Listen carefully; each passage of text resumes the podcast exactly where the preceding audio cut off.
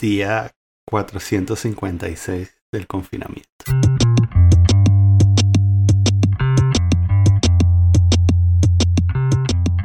Tuve un problema que quería comentarte.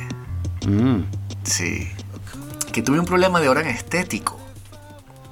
ok. Y ese es el tipo de problema que tú podrías este, entender.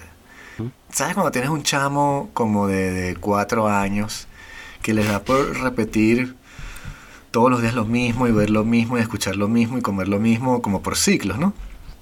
Oh, sí. Como si la vida fuera una especie de repetición perenne de lo mejor todo el tiempo y después lo mejor cambia, entonces ahora es otra película. Sí. Entonces, bueno, en esa tónica eh, teníamos, tuvimos dos días libres, ¿no? Porque hubo un día de huelga y el día después era feriado. Mm, Y en Francia eso es así. entonces estuve con los chamos y entonces eh, mi hijo David estuvo escuchando una canción de changa de los años 90 como todo el día, marico. O sea, toda la tarde, literalmente, que le mandé a, a- a mi esposa notas de voz así con el que, mire, escucha lo que te estás perdiendo, porque estaba trabajando y yo tenía que cuidar a los chamos. Y este... Y era esta canción, este, te, te la busqué y todo, que se llamaba Blue. Este... Blue. Blue, da da ti ta ta ta ta ta ta ti ta ta ti. Blue, chamo. O sea, esta es, imagínate. I'm blue. Exacto, sí. Imagínate. Mira, aquí está, mira. Este es-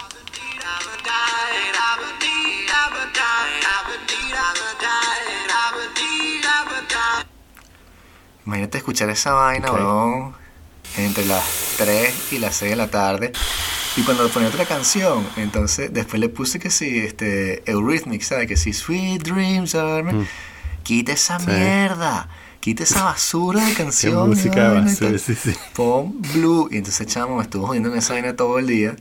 Pero bueno, y tal, este me lo vacilé.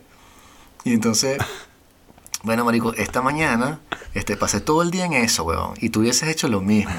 Este, me paré en la mañana y tal, todo fino, y se para el colegio. Y me pongo a escuchar música. Y entonces mi, mi SoundCloud es de una curaduría muy específica. Y tiene como que mis Sí. gustos de verdad, así, yo no lo doy que me gusta a cualquier cosa. Porque después me recomienda sonidos, marico. Y entonces me paro y entonces el SoundCloud me dice, eh, ¿quieres escuchar eh, Baby Don't Hurt Me, What Is Love de Hathaway? Y dije, ¿qué? No vale. Y me dice, ah, ¿quieres, que mi ¿quieres cuerpo escuchar, necesita. ¿quieres escuchar Ace of Base? Y dije, ¿qué? No vale, no, ¿qué te va-?" Y cuando veo así la, la historia del line, que usted escuchó 38 veces seguida la canción Blue. Y entonces ahora te vamos a recomendar changas de los 90. Y entonces Ah, tipo, este, CNC Music Factory. ¿Te acuerdas de ese grupo? Claro. Chamo, sí. tenía Ah, siglos que no lo ah, escuchaba. ah, y entonces- ah, exacto. Y entonces cuando vi la vaina, ¿cuál era este grupo? Milli Vanilli. Entonces, claro, de tanto, o sea, entonces tuve que pasar el día reprogramando el fucking SoundCloud, escuchando música buena, para que la vaina se vuelva a calibrar hacia el lado normal. balancear. Claro, chavo. Entonces, y tratando de mezclar bien como que suficientes canciones como de, de rock y de rap y de clásica para que tampoco se descalabre mucho por un lado para el otro. Como la tenía antes, era Claro. perfecto. y Coño, me jodieron chamo. esa vaina. Sí. Ahora cuando estés yendo ahí, Sufjan Steven te van a tirar una changa de los 90 a mitad entre dos canciones. No, entonces, Este- ho- hoy veníamos al colegio caminando y caramba me dice que, papá, cuando lleguemos a la casa podemos poner blue. Y que, no, no, por eso. Me dice, ¿por qué? ¿Por qué no podemos ver blue? Y que, chamo, porque tú no la escuchas nada más una vez, ¿entiendes? Y dice, lo- o sea, tú le pones la vaina, el bicho baila, o sea, se, se va saltando por toda la sala y le da la vuelta a los muebles y tal. Y, o sea, el tipo se la goza cada vez, de verdad, parece, parece que sería una discoteca en los años 90, sí. Yo, yo por un momento pensé que era de los 2000, pero no, mira, aquí dice Blue Dabadi, entre paréntesis. Ajá, exacto, sí. Es una canción del grupo italiano Ah. Eiffel 65. Eh, Y son como 15 carajos seguro, no hay nada así para cantar eso. sí, este es del el 7 de octubre de 1998. Tú sabes, de hecho esto me Eso parece sonaba un en. Caracas, este, estoy seguro, o sea. Claro.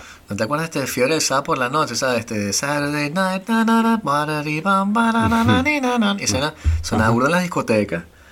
Que te dices como que, coño, los chamos ahora escuchan música de mierda y tal. Y te dices, bueno, pero tú en tu época, tú escuchabas música buena en tu casa. Pero si te vas a una discoteca, Si a unos bares de esos, chamo, lo mejor que puedes escuchar una, una buena changa merengue. Era tu, el destino, como que bueno, por lo menos pongo una vaina que sea más o menos interesante, una changa merengue protesta. Claro. No, no existe. Ay, coño. Claro. Sí, claro. Este, Pero no, no era mierdera, sí. pretensión. Además que uno hace como una... eh, hace como un... Una curaduría ahí selectiva Claro. de, de lo que uno dice que oía cuando, cuando era joven, ¿no? Exacto, sí, sí. Entonces, ¿sabes? Tú dices lo Este, que tú hubieses querido escuchar en esa época, ahorita. Como que ahorita te parece que ese ha sido cool. Como si fuese una especie de Facebook eh, sónico, ¿no? Sí. Este, Sí, te imaginas escuchando que si Jimi Hendrix a los nueve años y vaina. sí, exacto. Y que sí. para que sí lo escuchabas, pero en general era como Pompirop, vaina de esas. o sea, cuando, cuando esa mierda Claro. sonó, todo el mundo la cantó. Y la, la vaina de Vanilla Ice, cuando fue eso, todo el mundo escuchaba eso también. o sea, Claro. y el pop también Sí. latino y venezolano. No. Y es recho, porque quizás hasta lo de Vanilla Ice sea como. Bueno, o sea, como uno de esos productos eh, culturales que son inescapables, ¿no? Pero. Y entonces es lo que sobrevive. O sea, yo creo que incluso admitir que. Que oyes, que oíste Vanilla Ice o, o Milli Vanilli o Sí. este Chris Cross. Chris Cross, O- sí. Cualquiera de esas cosas es como, ¿sabes? De nuevo, productos culturales inescapables, pero estoy seguro que puedes encontrar cosas que son mucho peores de la misma época que también las oías y decías, ¡Uh! Sí, sí, sí, totalmente. Y hoy, hoy salió un artículo porque eran los 30 años de Milli Vanilli. 30 Ok. años, chamo, del, del disco no sé qué vaina. Entonces- Girl, you know it's true. Exacto, y entonces este me leí el, el articulito y tal, y tú sabes que uno de los tipos se murió. Ay, no sabía. Sí, pero se murió mal, así tipo, este, está, bueno, estaba en drogas y tal, y este, Mm. se robó un carro, fue preso, y se murió de Mm. sobredosis. O sea, horrible. Eh, chimbo. Sí, Qué chimbo. Además que, claro, uno cuando, eh, cuando teníamos esa edad, este, estábamos como bastante conectados con esta, con el, la, la cultura esta de, de cancelar a la gente, a los sell-out, ¿no? sí. Pero mm, en retrospectiva, tú ves a estos panas, tú ves cómo se ve en el video, ¿tú de verdad crees que son ellos los que están cantando? Como que, ¿qué importa? Sí, o sea, ¿Qué importa? sí. Lo que importa, ¿sabes? Lo que importa es el, el carajo que produjo esa canción. Sí, Y entonces, ¿sabes? El poco de gente ofendida, incluyéndome seguro. Sí, incluyéndome. Y que ver, qué bolas, los Sí. bichos, ¿sabes? No son ellos, estaban doblando, eran un producto, que es el out, no sé qué cosa y tal. que eso Este, es como, como decir como que, coño, qué bola, el tercer carajo de NSYNC no hace nada. Sí, exacto. Que no, ¿sabes? No, yo solo oigo, yo solo oigo grupos, a mí me gustaba su primer disco, yo solo Sí. oigo grupos que, que no hacen sell out y tal, hay que ser como el Kurt Cobain, ¿no? Y entonces, pues claro, Kurt Cobain se suicidó Sí. y entonces uno y que, bueno, quizás haya que reconsiderar esto y quizás ser un, un poquito sell out está bien. Sí. No, pero la historia, por lo menos en el articulito este, este, la historia y lo que los tipos alegan es algo que tú dices que parece una coba, porque tú dices, ¿quién podría ser tan estúpido para caer en algo así? Pero después como que los tipos eran modelitos, no sé qué tal, y lo que se la pasaban era bailando, entonces es probable que hayan sido tan tontos, pero lo que pasó fue que los tipos dijeron que, que, que ellos pensaban que ellos iban a cantar. O sea, ellos firmaron el contrato pensando que iban a cantar y que el tipo nunca les dijo que iban a hacer lip sync. Y el tipo dice que él les explicó desde el principio que iban a hacer un lip sync y que eran un producto. Mm. Pero entonces los tipos lo que dicen es que entonces le dijeron que ellos iban a cantar y entonces les dieron un adelanto de plata y los carajos se gastaron el adelanto en ropa y carros, creo. Y entonces después le debían la plata al tipo y el tipo le dijo como que no, ustedes no van a cantar y entonces, ah, pero ya no, ¿cómo es posible y tal? Mira, me debes la plata. Bueno, ni modo, vamos a tener que hacer esto. Y entonces hicieron todo el disco así, es lo que alegan los tipos, esa es su defensa, o sea, ese es el, el mejor escenario que se les ocurrió pintar. Que el tipo los está Chamo, unos murió, carros ahí y tal. se murió a los 32 años. Qué chamo, weón. Sí, chamo, sí, sí, sí. Malísimo. pana, weón. Sí. Y yo tenía ese disco, y yo después vida. tuve un disco que se llamaba The Real Milli Vanilli. Un pana, o sea, tenía el disco. Tenía un cassette ahí grabado que un pana se compró el disco y me dijo, mira, te, te lo grabé en casa si quieres escucharlo. Y yo, "Oh". Y lo tenía y, este, y, lo cómico es que sonaba igualito. O sea, era porque, The Real Milli Vanilli eran las personas que lo hacían de verdad.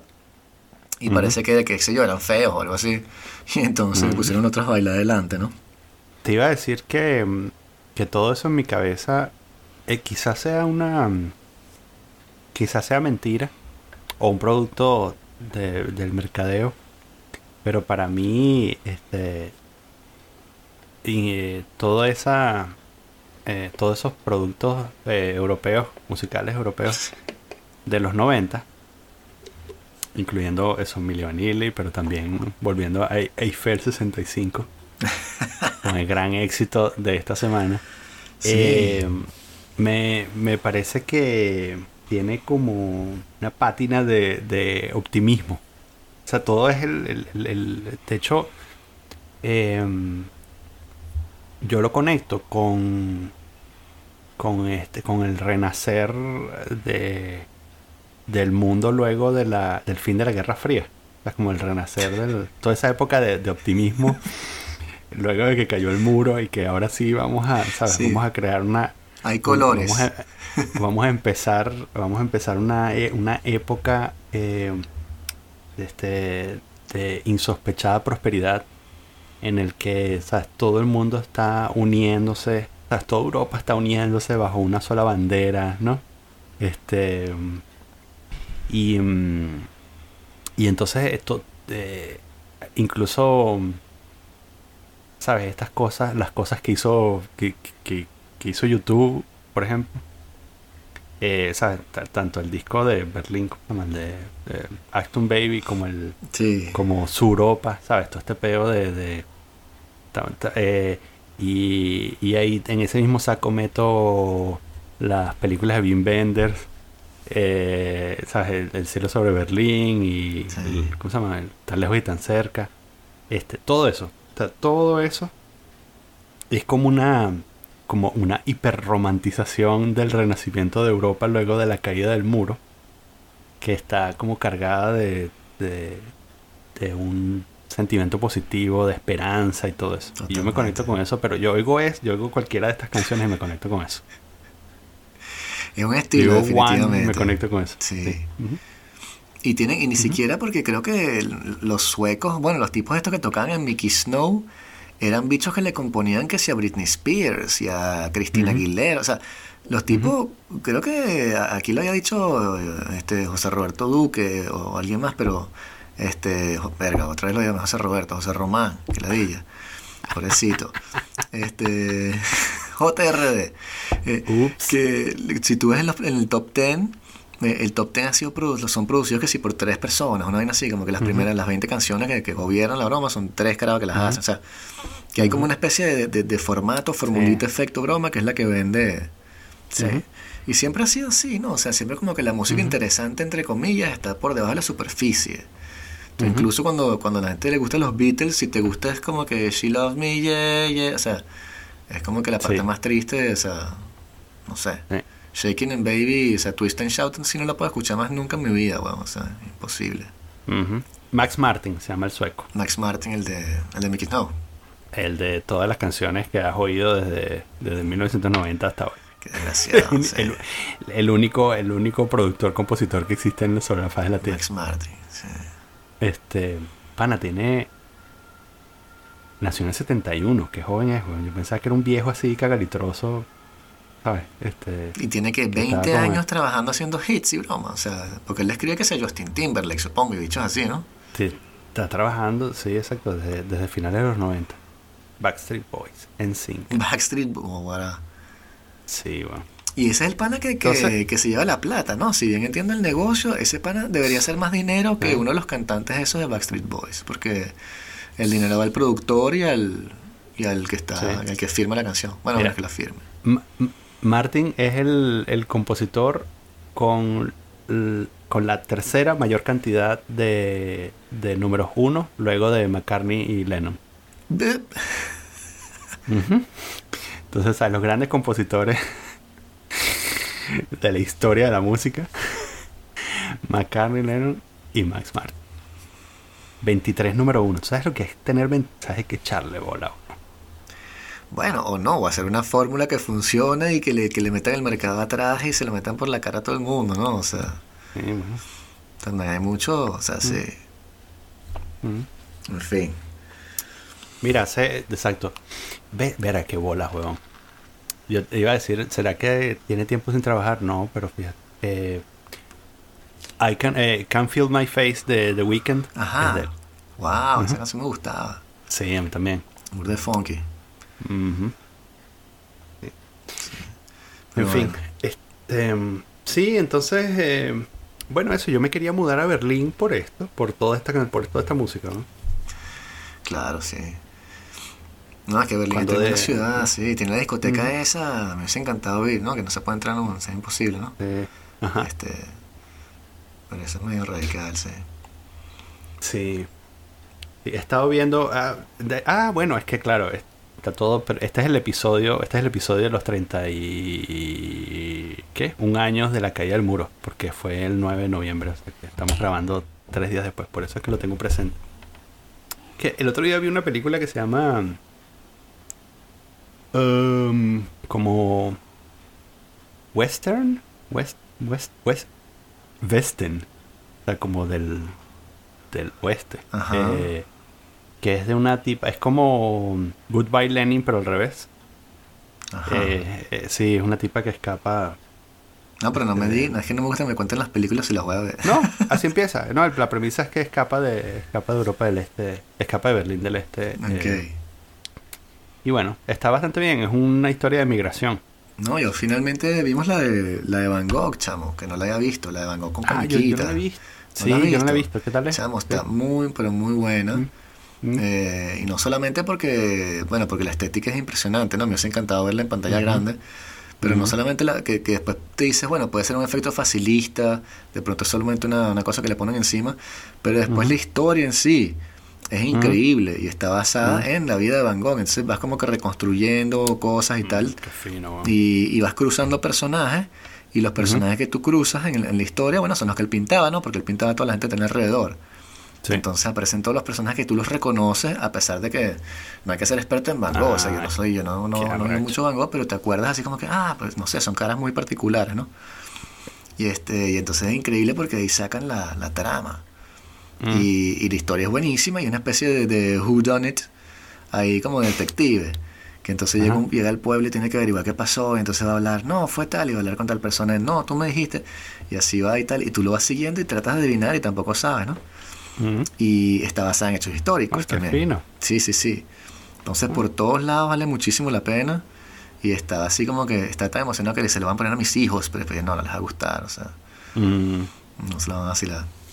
Mm. Pero sí, esa estaba muy buena y bueno, y la que te ha dicho Green Room, que tienes que ver.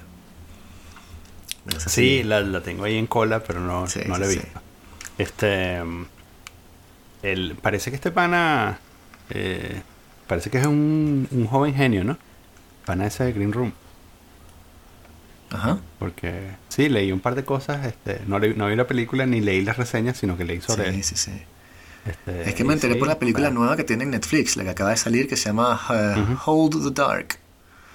Esa está muy bien también, chamo. Esa está súper bien y este y sucede en Alaska. Entonces tienes como los paisajes exteriores en Alaska. Mm. Está bien interesante también.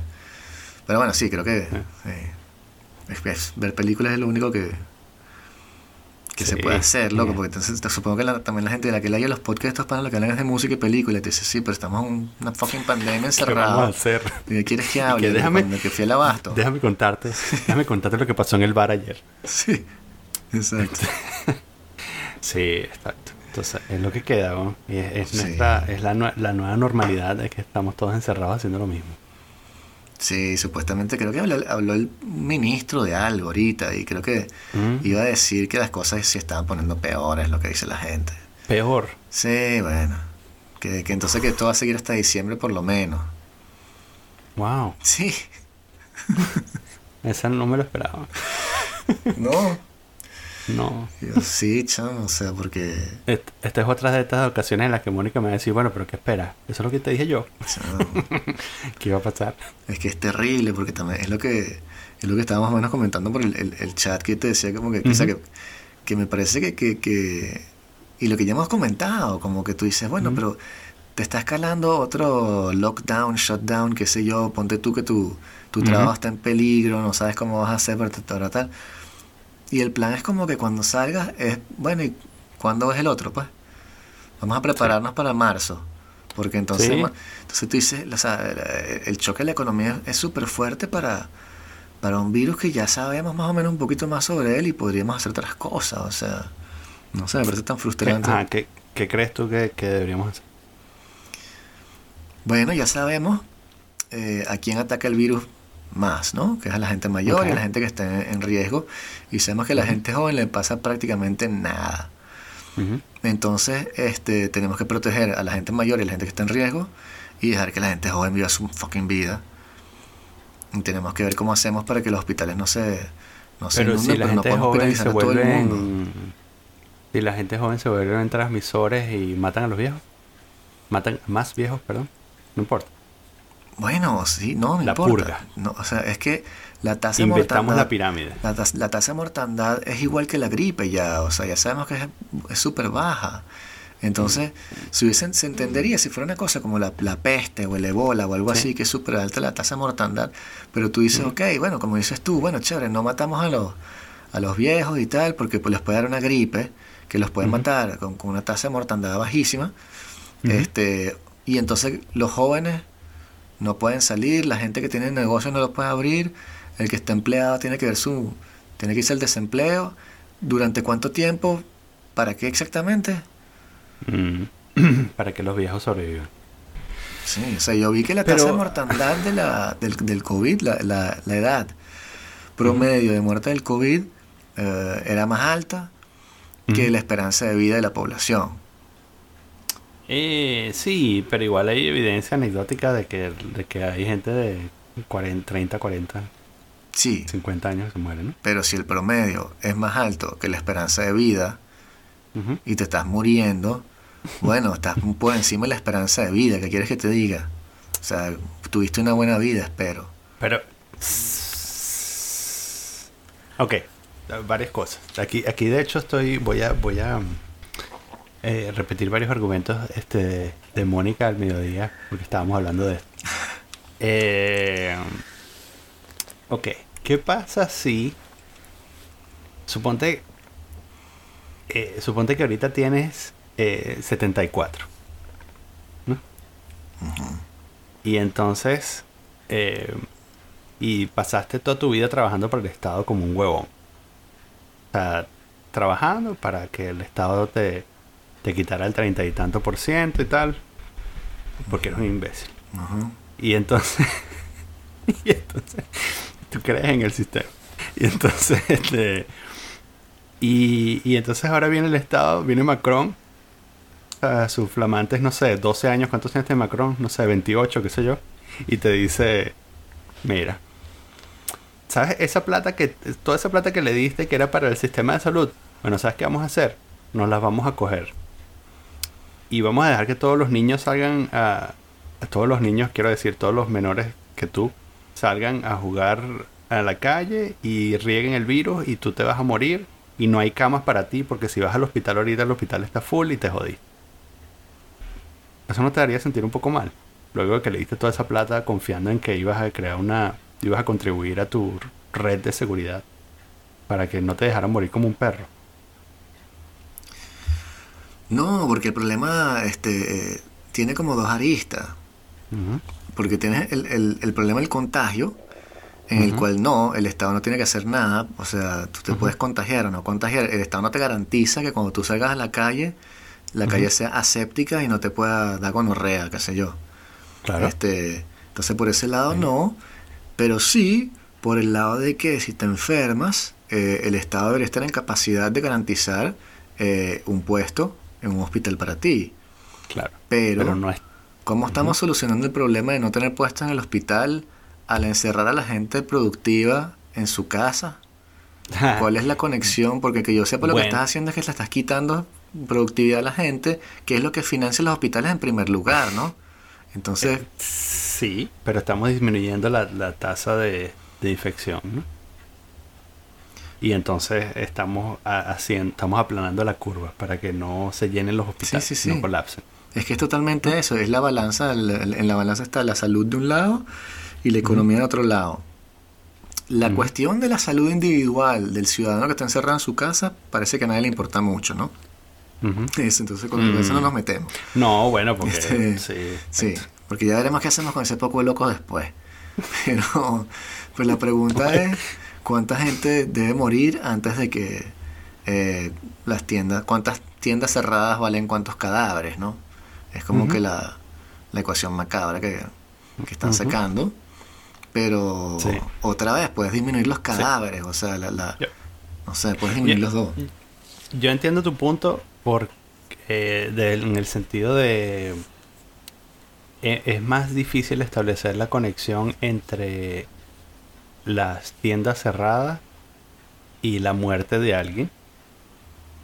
Porque el asunto es como uno podría argumentar que la salida fácil es bueno, vamos a encerrar a todos porque lo que sucede si no encierras a todos es que llega un momento en que un montón de gente se empieza a morir, ¿no? O sea, porque aumenta la tasa de infección, de hecho aumenta también la carga viral y entonces eso hace que la que gente más joven se muera porque les da más fuerte el virus y qué sé yo, ¿no? Además no sabes exactamente qué está pasando, cómo funciona el virus.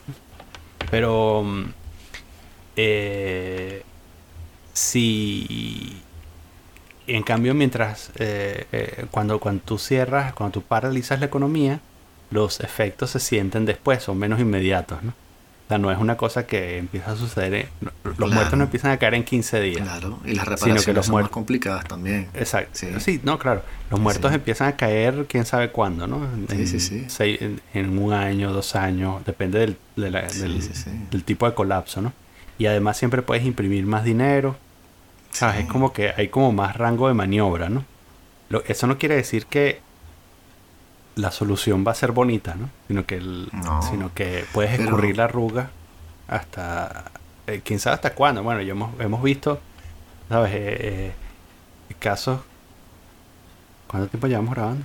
Mira, media hora. Casos como el de Venezuela, que tú puedes empezar una destrucción sistemática eh, con toda la intención, o sea, no, no tratando de reparar la cosa, sino una destrucción, una destrucción sistemática, y puedes pasar 20 años y todavía la gente sigue viviendo, ¿no? Sí, claro, pero en qué condiciones, ¿no? sí, este, bueno, pero un, país, un país como Francia, este, puede, un colapso, puede, puedes alargar un colapso 20 años, 30 años, ¿no? Sí, es cierto que es más fácil negociar, o sea, trabajar con el colapso económico que con el colapso este, humano Suponiendo que es menos, visible, ¿no? Sí, claro, pero, pero también tienes un punto de vista político y hasta legal y ético. Eh, la pregunta de, eh, ¿puede el gobierno prohibirle a la gente que salga de su casa? O sea, otra vez, o sea, como que cuando decidimos que esto era algo que se hacía, como que ya no puedes salir de tu casa y cerramos los negocios, y, este, y el gobierno tiene la legitimidad de hacer eso eh, completo y totalmente. Y, o sea, en, Francia es un problema muy, muy complicado, porque imagínate que aquí la última vez que se hizo algo así fue durante la ocupación alemana. Entonces, los recuerdos no son muy gratos de tener toque de queda. Y este, Bueno, igual nadie se acuerda porque todo el mundo está acá. Casi todo está muerto, ¿no? y los que no están muertos se van a morir de COVID. exacto. Eh, yo pensaba, eh, eh, esto es una cosa que he estado pensando mucho, me pregunto por qué. Este. Em, pensaba si era. Mm, si era. Además, que claro, en, este, en esta segunda. En este segundo confinamiento es muy raro, no sé cómo será por allá, pero aquí yo me asomo.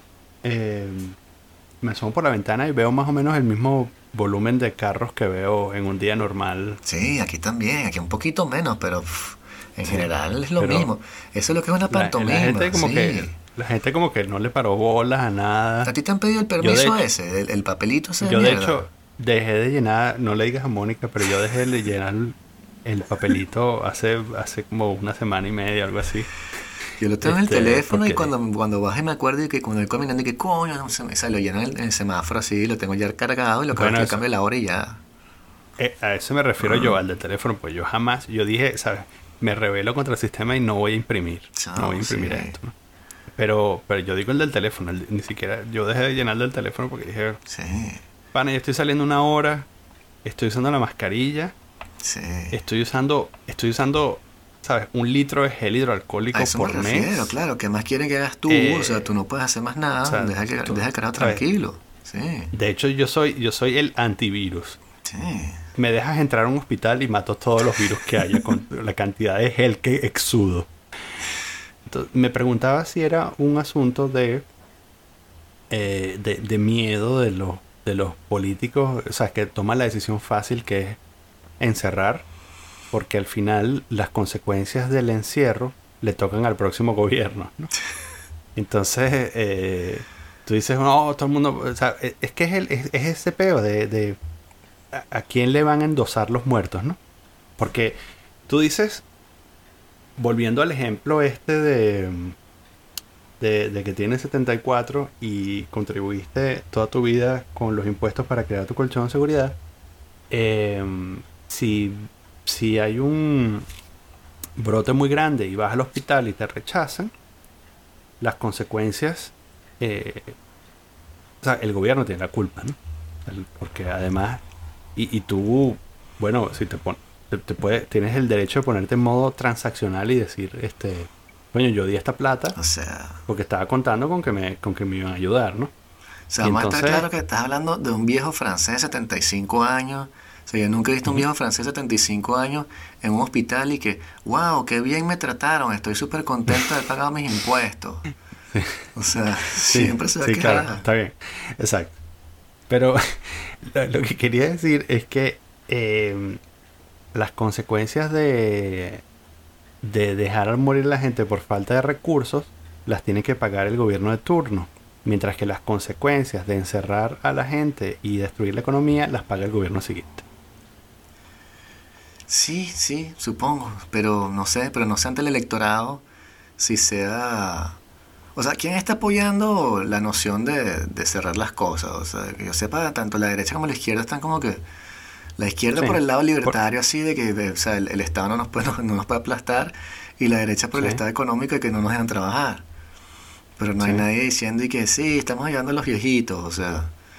Bueno, pues sí, inercia ahí de que es verdad que si lo hace España y lo hace Italia, está un poco obligado también a, hacer lo mismo.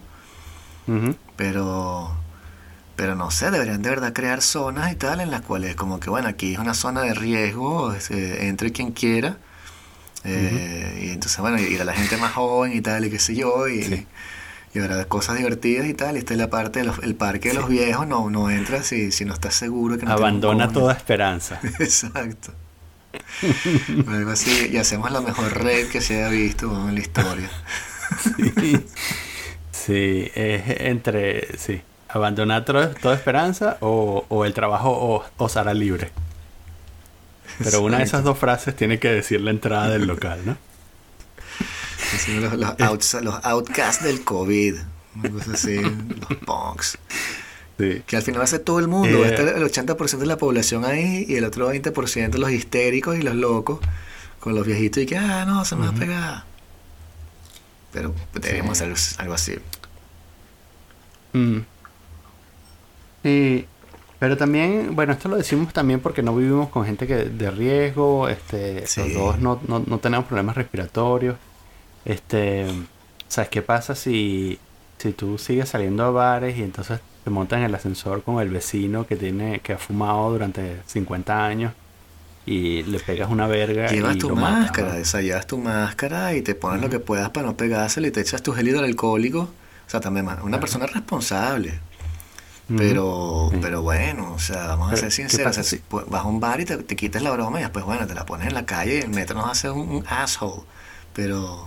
Nuestra amiga antivacunas está, está presionando para que te quites las máscaras, ¿no? De los niños y eso. Entonces todos los días publica, nos envía cosas de, de cómo las mascarillas, este, de, ¿sabes? de los efectos neurológicos de usar mascarillas. Mm. Eh, por la acumulación de, de CO2 en, ¿Y cuando hicieron ese experimento? Ese experimento lo hicieron en la semana pasada. No, güey. Hay una, sí, eh, no, parece que hay un artículo reputado de, en, en Breitbart que. En Breitbart. Este. sí, em, las fuentes que mandan es así como que, mira, la primera vez que veo esta página. eh, pero sí, eh, eh, la, la, por eso es que todos los neurocirujanos este, están, Mandando a sus hijos. locos para el coño, porque como se la pasan usando mascarillas para trabajar, este, luego de dos, tres años se mueren. caen, caen muertos. Por eso es que es tan caro, por eso es que ganan tanto dinero. Exacto. Y los neurocirujanos son tan, son tan costosos porque duran dos, tres años de carrera y tienen que hacer, ¿sabes? Sí. Nunca los han retirado. de hacer, claro, exacto, nunca los han retirado, exacto. Este, tienen que ganar 2, 3 millones de dólares en, en esos años que tienen y por eso es que cuestan tan caro. En fin, este, y por eso también las enfermeras, a las enfermeras les pagan también, porque es profesión de riesgo, ¿sabes? Tienen que usar mascarillas todo el día y tal, y ganan muchísimo dinero. No como la gente en las minas y eso. Sí, no, exacto. este. Entonces, eh, he, leído, he leído algunos artículos bien interesantes sobre sobre la, la acumulación de CO2 en las mascarillas y también este, sobre cómo la eh, supuestamente la, la, la, CDC y la OMS han, este, han confirmado que la tasa de mortalidad este, es mucho menor que la de los accidentes de tránsito y por lo tanto eh, este, no hay que usar mascarilla ni, ni hacer confinamiento ni destruir la economía. Yo creo que la verdad está en el medio. En alguno entre, lo que acabo de decir. Sí, lo que acabo de decir. Hasta yo estaba como que, coño, no sé si tan caballero así, sin máscara, tampoco. Pero sí. pero es un problema. O sea, yo conozco, de hecho, eh, una persona muy cercana que, que, que este, estaban, eh, este, está divorciada y estaba eh, con la custodia del chamo y tal, y se llevaba muy mal con, la, con el padre. Y entonces este, el padre la siguió y tal, y le montó un dossier chamo y lo llevó al juez y le está acusando de ser una madre inestable, desequilibrada y tal, y que no puede cuidar al chamo, porque fue una, una manifestación en contra de las máscaras, y ella está en la broma esta de la 5G, y, este, y cree que Bill Gates quiere inyectarle los este, los chips, lo cual... Estoy de acuerdo con estoy de acuerdo con el Yo creo que deberían quitar la custodia. no sé, no sé, pero en todo caso eso está en juicio ahorita. Entonces... Mm. Porque yo le dije al pana como que, mira, pero este, ella tiene derecho a tener la opinión que le dé la gana. Estamos en un país libre y si tú quieres creer en que la Tierra es plana, no. tú puedes creer que la Tierra es plana. No. Si eres libre de creer que la Tierra es plana, ¿no? O sea, no sé. Pero no puedes tener hijos. Eso es como cuando éramos chamos que los, como cuando éramos chamos que decían que los maricos, que todo bien con los maricos, pero que no tengan hijos. Igual. Yo no tengo problema con nadie de la comunidad LGBT y pueden tener todos los hijos que quieran y me parece fantástico además porque love is love. Pero si tú eres terraplanista o anti 5G o anti mascarilla no deberías tener hijos. Sí. En todo caso ya hemos llegado al punto que, que se utiliza como argumento en los matrimonios y tal y qué sé yo este, sí. Sí. Sí, claro. Em, ok. Bueno, sí, no sé, Este, a mí me parece que... ¿No te parece, por cierto, que esto... Esto es una vuelta atrás? Yo he estado pensando en el antiguo debate entre los, los empiricistas y los, y los racionales. Porque, mm, eh, sobre todo con el terraplanismo, pero el, terraplanismo, o sea, como todo se conecta, terraplanismo, 5G, todo eso. Eh, como no hay, no hay, eh, digamos, evidencia física de, de, de, que hay un virus, o no hay evidencia física, o sea, porque no lo ves, ¿no?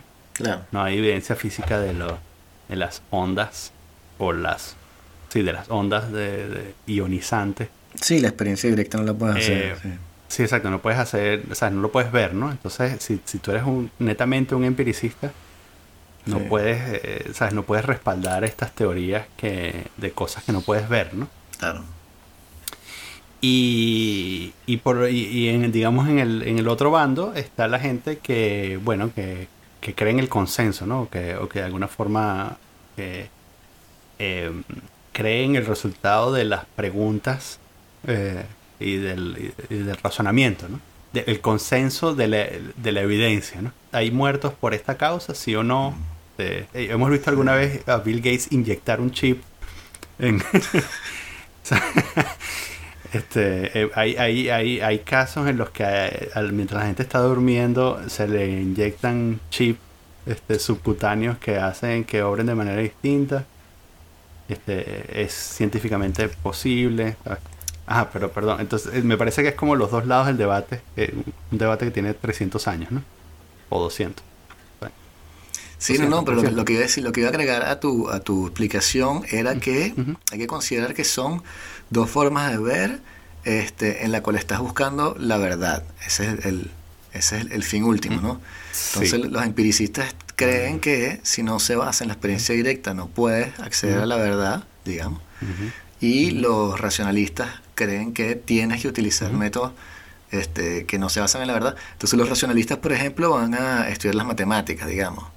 Eh, los triángulos y los cuadrados, qué sé yo, que son cosas que no existen en la realidad, pero ellos creen que con esa fórmula tú puedes llegar a la, realidad total, qué sé yo, la, la mecánica de Dios.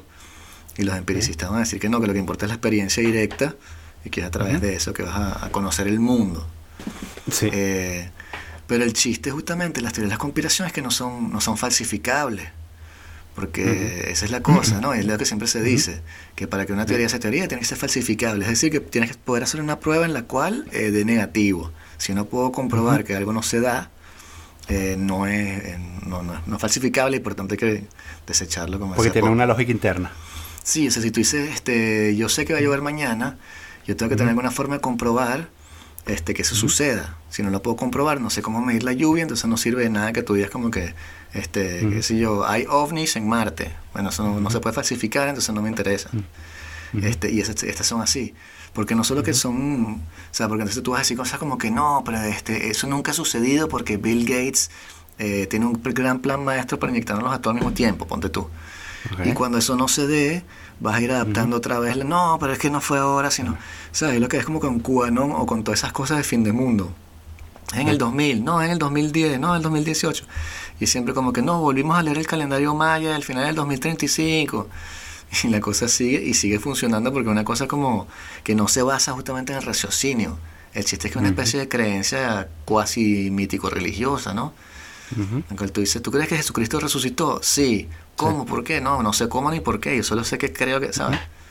Y, así, y cuéntame, porque como yo no tengo, eh, digamos, eh, formación en esto, eh, ¿cómo resolvió la humanidad ese, ese debate? ¿Quién lo ganó? O sea, no, ¿quién lo ganó? ¿Cómo se resolvió? Porque quizás no haya, quizás no hubo ganadores, pero... Mm, no, no se resuelve, sino que vas creando, son dos ramas que se van separando y entonces vas a notar gente de un lado del otro. Y entonces vas a llegar, qué sé yo, a la filosofía del, del lenguaje. Y entonces vas a tener las personas que te van a decir, no, lo que hay que estudiar son las estructuras del lenguaje, es decir, como los idealistas. Y lo otro que te van a decir, no, tienes que estudiar el lenguaje en uso, los wittgensteinianos, que van a ser como más empiricistas. Y entonces vas, a poder hacer, vas, a poder decir eso, como el Wittgenstein, el primer Wittgenstein es racionalista y el segundo es empiricista. El primero se confocó en una cosa y el segundo en la otra, pero siguen siendo corrientes que, que perduran porque son, bueno, son simplemente formas de, de, enfocar las cosas. Y porque la filosofía es simplemente una, una sucesión de, de, historias metafísicas, básicamente. Lo que tú estás buscando es justificaciones sobre por qué la realidad es así y cómo sé que es así. Entonces eso siempre va a cambiar y siempre va como a, a, ir creando cosas. Entonces hay gente que dice, bueno, va a ser, pero o sea, no, no puedes refutar el racionalismo. Este, igual que no puedes refutar el empiricismo, son simplemente dos formas diferentes de ver las cosas, pero en ciertos debates estaban tan, tan sesgados que se dividían así como, ¿sabes? De manera irreconciliable, qué sé yo, en, los debates teológicos, cosas así. Mm. Mm. Pero sí. Ok. Em, no, te lo preguntaba porque eh, quería saber si, la historia ya nos ha enseñado qué es lo que hay que responderle a los, a los terraplanistas. eh, o a los antimascarillas. Uh, sí, o sea, desde un punto de vista eh, teórico, filosófico, claro que sí. O sea, esa se respondía, a, o sea, es, es, la misma treta, porque tú lo que estás haciendo es una especie de, de este cinismo sistemático, un, escepticismo orientado. Tú estás siendo escéptico solamente con ciertas partes de la realidad. Tú estás diciendo, esta parte de la realidad este, no concuerda con tu discurso de que la Tierra es redonda. Y entonces esa parte la voy a cuestionar y entonces voy a decir, eso no concuerda con lo que yo estoy viendo en el mundo y por tanto aquí hay una, una manipulación que me va a llevar a otras cosas. Entonces, chévere, pero tú no puedes nada más negar esa parte de la realidad sin cuestionar el resto del entramado. Entonces, de la misma forma que tú me estás diciendo, yo no sé si la Tierra tiene un final o si te caes por allá, si tú me dices, yo no estoy seguro, yo creo que la Tierra es plana, entonces no puedes decir, por ejemplo, Cleopatra existió. O qué sé yo, este, no puedes hablar de los planetas. hay tantas cosas de tu discurso mismo que empiezas a tener que quitar, porque tampoco puedes dar cuenta de ello, que se te cae todo el entramado. Y por eso es que no es una teoría, es una imbecilidad y nadie ataca eso filosóficamente hablando. Pero claro, siempre eso, es como este, agarras un pedacito y dices, no, pero ¿cómo sabes tú que esto? Bueno, porque si niegas esa parte de la ciencia, tienes que negar todo lo demás. Como lo que están mm. diciendo ahorita que 2 más 2 es igual a 5, que es un debate que espero que no hayas seguido, es muy estúpido.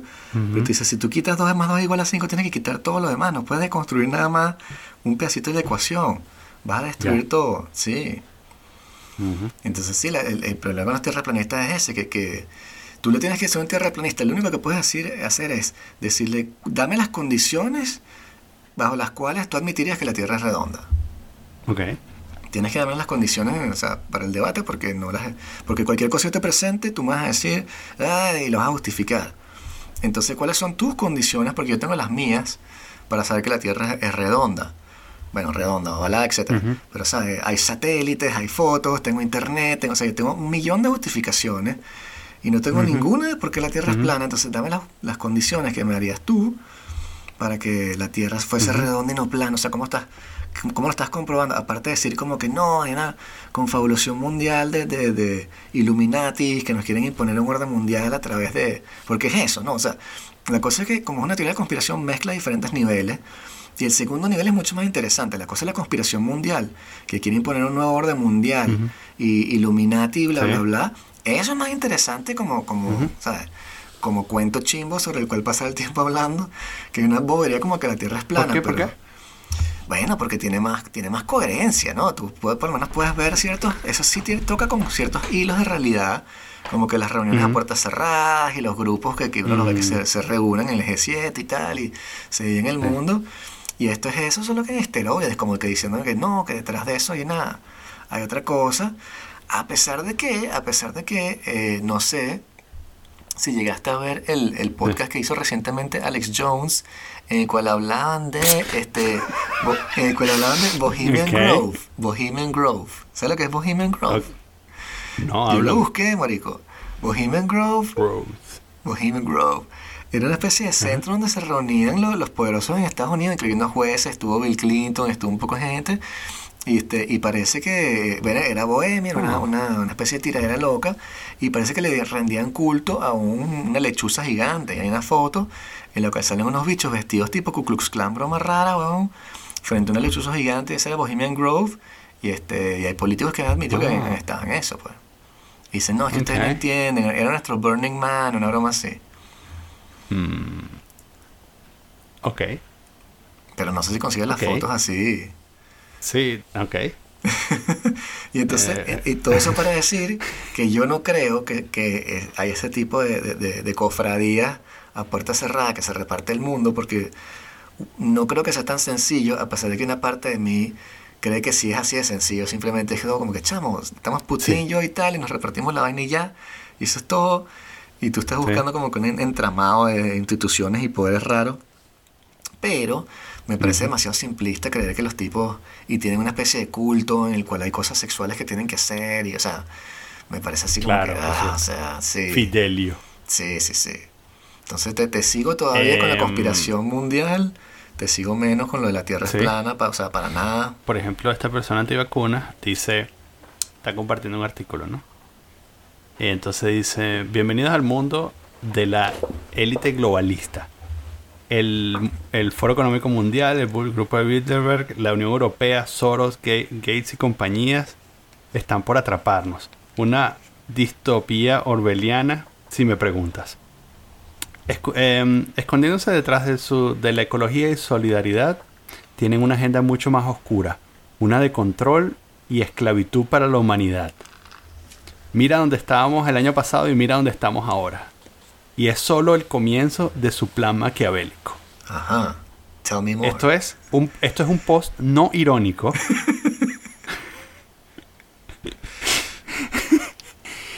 Eh, que básicamente es como los grandes hits, ¿no? Sí. Pero, pero, ¿y, y, cuál es? eh, eh, dice cuál es el plan último.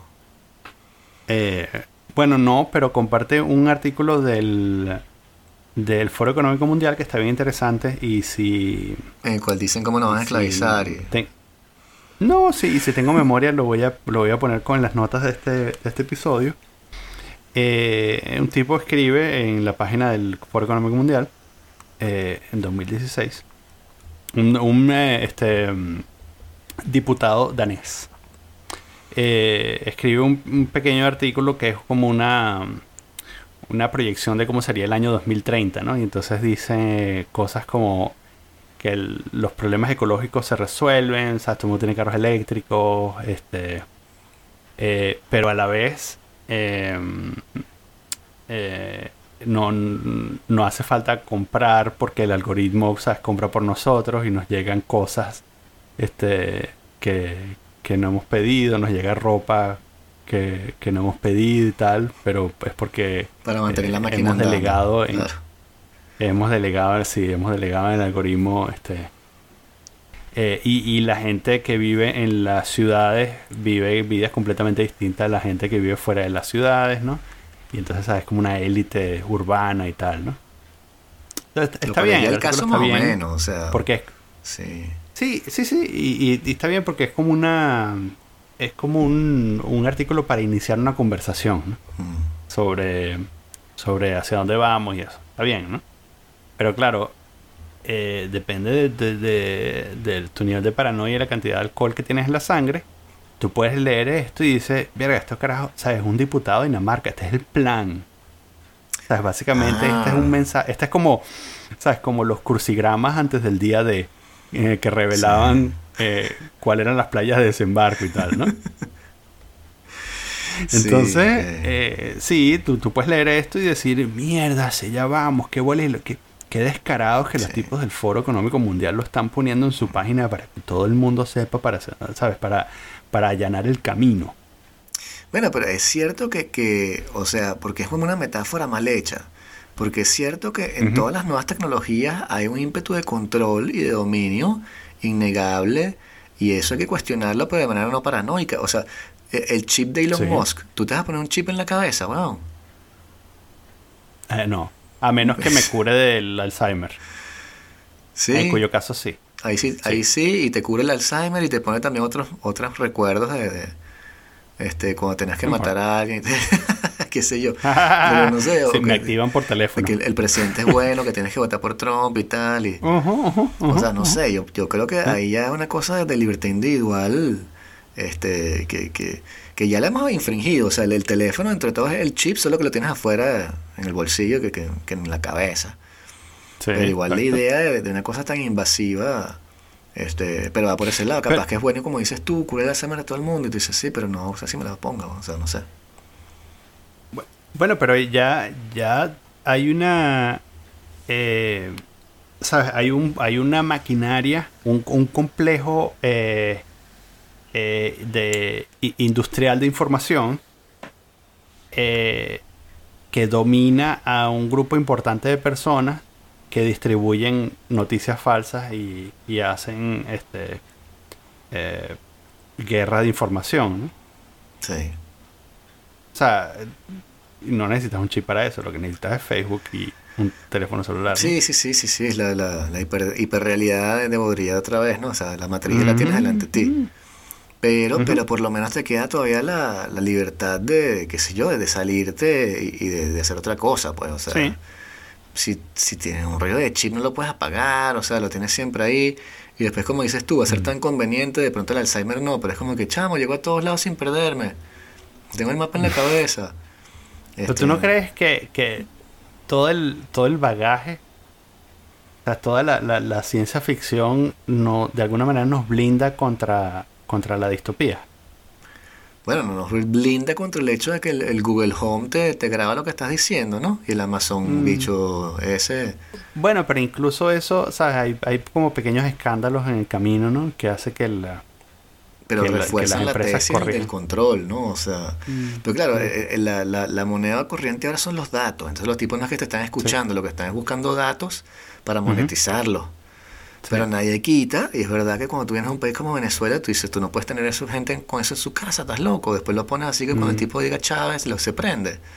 Entonces es, loquísimo.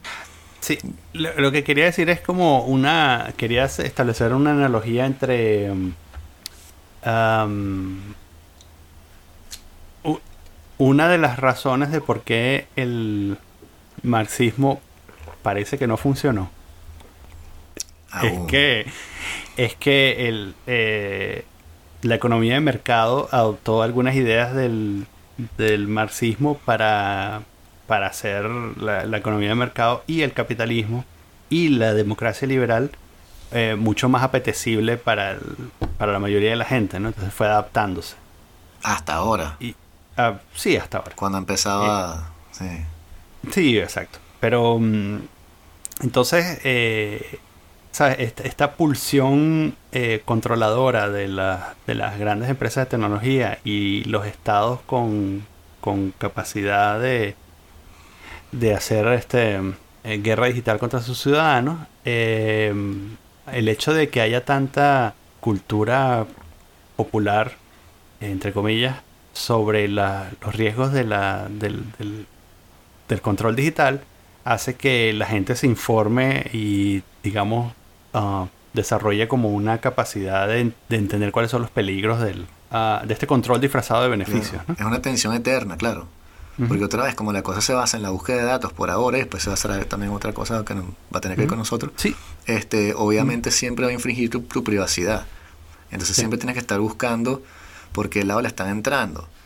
O sea, es lo que decía, eh, eh, y ni siquiera Tristan Harris, sino que lo decía este, Harari en, en, el Homo Deus, que la nueva, como que la nueva economía va a ser este, la biociencia en la cual van a detectar tu ritmo cardíaco y lo van a, meter en un algoritmo para ver qué tipo de estímulos te, te hacen este clic, qué sé yo, y entonces orientar la publicidad en ese sentido, cosas así.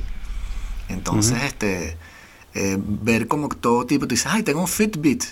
Y te pero ¿por qué tu Fitbit está mandándole a, un, servidor central ahí la cantidad de pasos que estás dando y, los mapas donde tú estás caminando? ¿Sabes?